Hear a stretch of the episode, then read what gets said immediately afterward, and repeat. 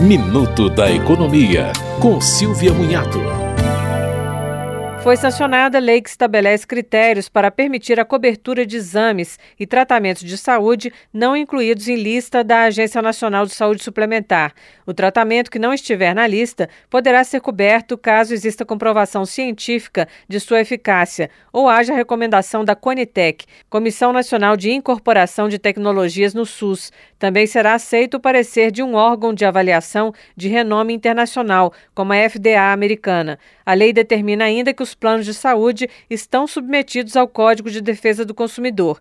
A ANS emitiu nota afirmando que a agência já faz uma avaliação criteriosa dos procedimentos, avaliando inclusive o impacto orçamentário para as mensalidades dos planos. Você ouviu Minuto da Economia, com Silvia Munhato.